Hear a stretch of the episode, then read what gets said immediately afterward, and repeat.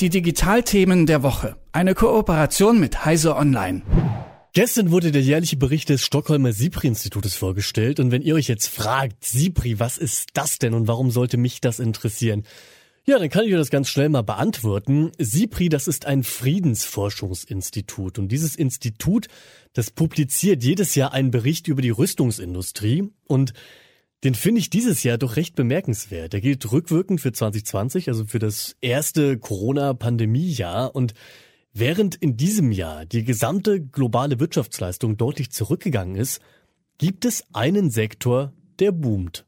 Genau die Rüstungsindustrie.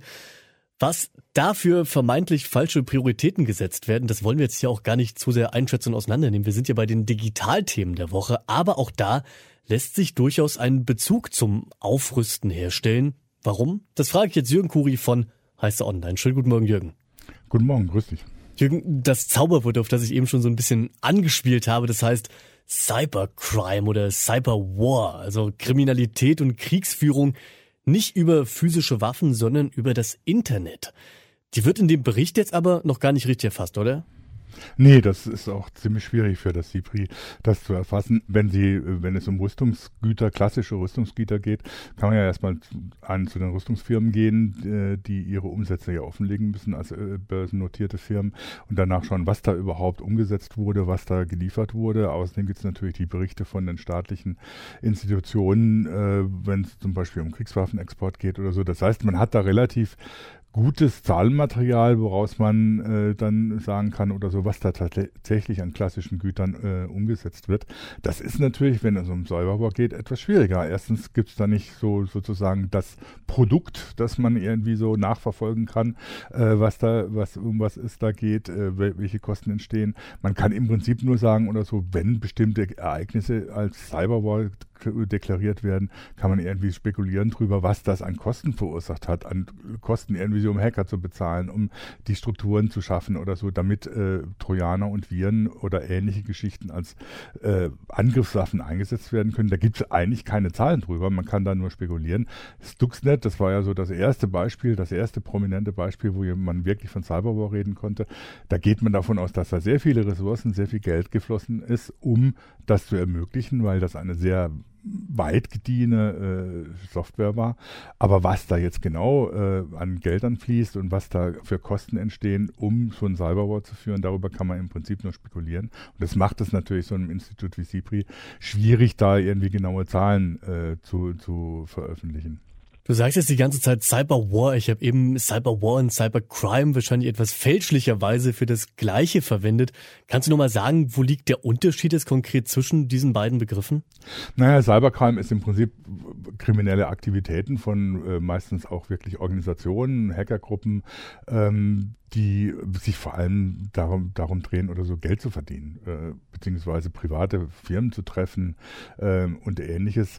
Dass selbst wenn dann staatliche Institutionen vielleicht äh, wohlwollend die Augen zudrücken, kann man da jetzt nicht unbedingt von Cyberwar sprechen. Cyberwar ist tatsächlich die äh, Angriffe von staatlichen Institutionen, von Militär, von Geheimdiensten auf andere Länder, auf Infrastrukturen anderer Länder, um die zu schädigen beziehungsweise bestimmte Ziele zu erreichen. Das ist was anderes, als wenn kriminelle Gruppen, ähm, teilweise auch wirklich organisierte Kriminalität, versucht, da irgendwo äh, Infrastrukturen zu schädigen oder äh, anderes zu machen, um tatsächlich zum Beispiel Geld zu erpressen oder etwas.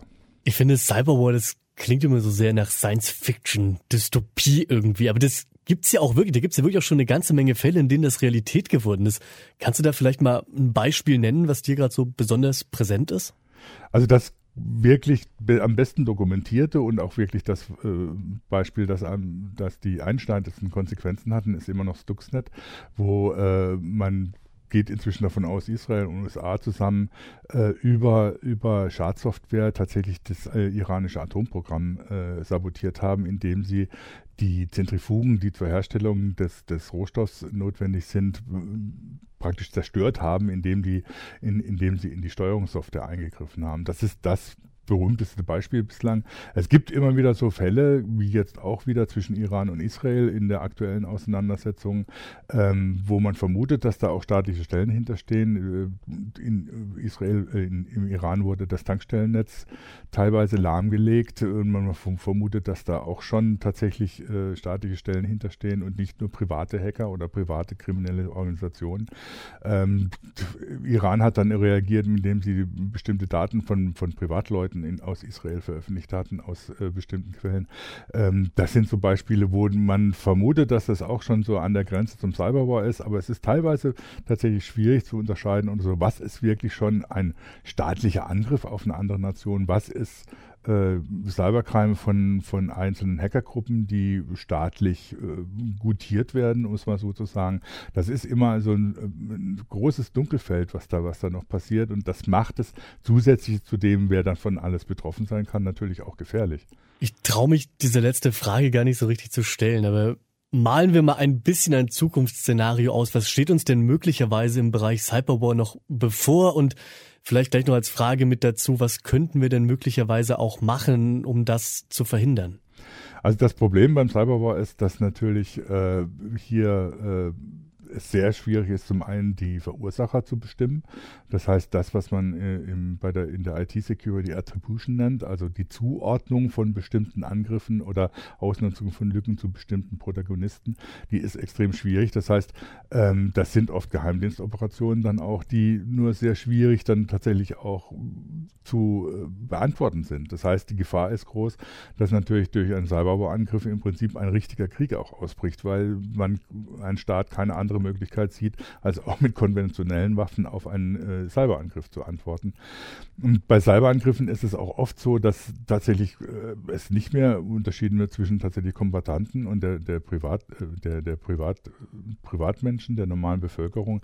Wenn Infrastrukturen, staatliche Infrastrukturen, kritische Infrastrukturen angegriffen werden, sei es das Internet, sei es Gesundheitssystem, sei es das Stromnetz, dann sind dann natürlich die Staaten äh, angegriffen, aber die gesamte Bevölkerung ist davon davon betroffen. Das heißt, das Risiko ist sehr groß, dass das ein völlig äh, unkontrollierbarer und ausufernder, vor sich hin wuchender Konflikt wird, der alle Menschen in Mitleidenschaft zieht und nicht nur unter Umständen irgendwelche Armeen. Und das gibt im Prinzip keine äh, Regeln im Moment, die wie bei äh, normaler, in Anführungsstrichen, Kriegsführung gelten. Es gibt die äh, Hager Konvention und ähnliche Regeln, wie man bei konventionellen Kriegen tatsächlich einhalten muss, wenn man vernünftig ist. Sowas gibt es für Cyberwar nicht. Das heißt, es ist ein völlig unkontrolliertes Gebiet, das vor allem von Geheimdiensten bearbeitet wird und in dem es keine, keine Möglichkeit gibt oder die Gefahr sehr groß ist, dass die einfach so vor sich hin wuchern und jeden in Mitleidenschaft ziehen. Also bleibt uns nicht viel anderes als zu hoffen, dass es da auch in Zukunft wieder Regulierungen neue geben wird, Jürgen. Ich danke dir für das Gespräch. Ich danke dir. Die Digitalthemen der Woche. Eine Kooperation mit Heise Online.